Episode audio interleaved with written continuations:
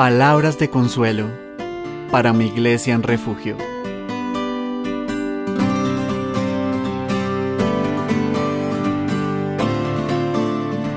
Hoy estaremos meditando en Lucas 2, 7. Dice este versículo,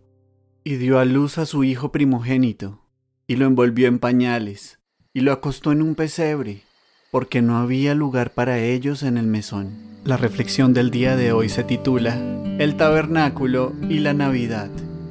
En nuestra reflexión anterior, finalizamos lo que sería nuestra travesía de Aarón y los levitas a través del tabernáculo de reunión, pasando de afuera hacia adentro, en primera instancia, por el atrio o patio externo, donde encontraríamos en su orden el altar de los sacrificios, que simbolizaba el justo juicio, seguido por el lavatorio, que simbolizaba la pureza, siendo necesario luego cruzar el primer velo para abrirnos paso hacia el lugar santo, donde hallaríamos tres muebles. La mesa de los panes de la proposición, que simbolizaban la continua provisión y cuidado físico de Dios. El candelero dorado, que representaba la luz de la revelación de Dios. Y un tercer mueble, el altar de incienso, localizado ya en lo profundo del lugar santo, muy cerca del segundo velo, y que simbolizaba las oraciones de los santos. Y así fue como terminamos bajo los ojos de Aarón, sumo sacerdote,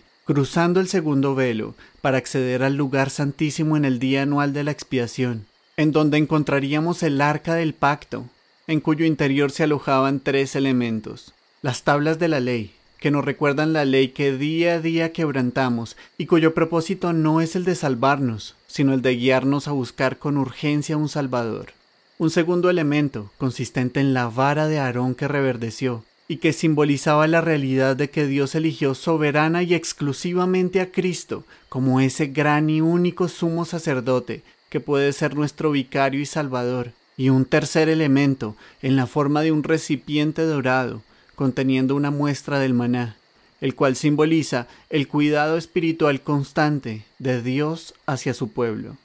Todo esto componía, de manera muy resumida, el tabernáculo de reunión, entendiendo por la palabra tabernáculo a la morada misma de Dios entre los hombres. Este tabernáculo, según vimos, lleno de significado y simbolismo, buscaba hacer entender al pueblo, por medio de sus sentidos, que Dios estaba presente en medio de ellos, habitando y acompañándolos fiel y amorosamente a lo largo de toda su travesía hacia la tierra prometida, proveyéndoles de todo lo necesario para que esa promesa divina se hiciera realidad de principio a fin.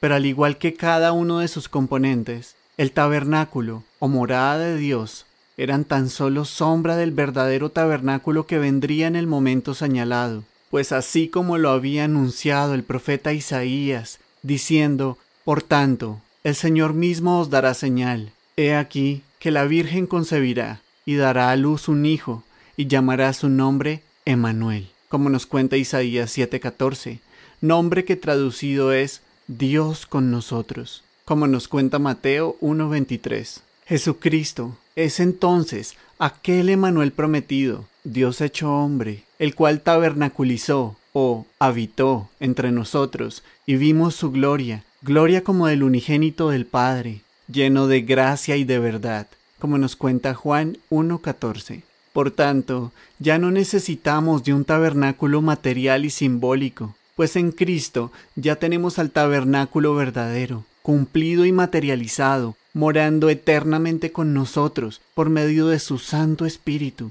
cuyo templo es nuestro cuerpo y corazón regenerado, pues para nuestro eterno bien aconteció que en aquel glorioso día de Navidad nos nació en la ciudad de David un Salvador que es Cristo el Señor, como nos cuenta Lucas 2.11, quien por su sangre compró para nosotros todo lo necesario para que esa promesa divina de una tierra prometida se hiciera realidad, de principio a fin.